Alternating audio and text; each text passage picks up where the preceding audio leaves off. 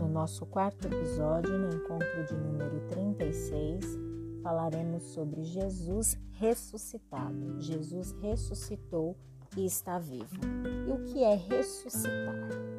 Ressuscitar, gente, significa alguém que morreu e ganhou de Deus uma nova vida. E Jesus, crianças, de fato morreu. Jesus morreu porque ele foi gravemente ferido, porque ele, ele foi sufocado, porque ele foi crucificado e porque uma lança atingiu o seu peito, atingiu o seu lado.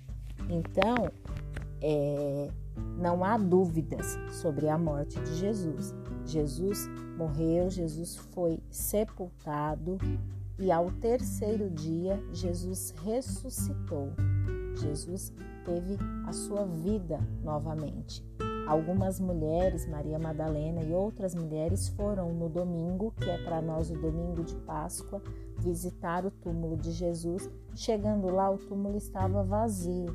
Jesus havia ressuscitado, o que para nós é um momento de muita alegria.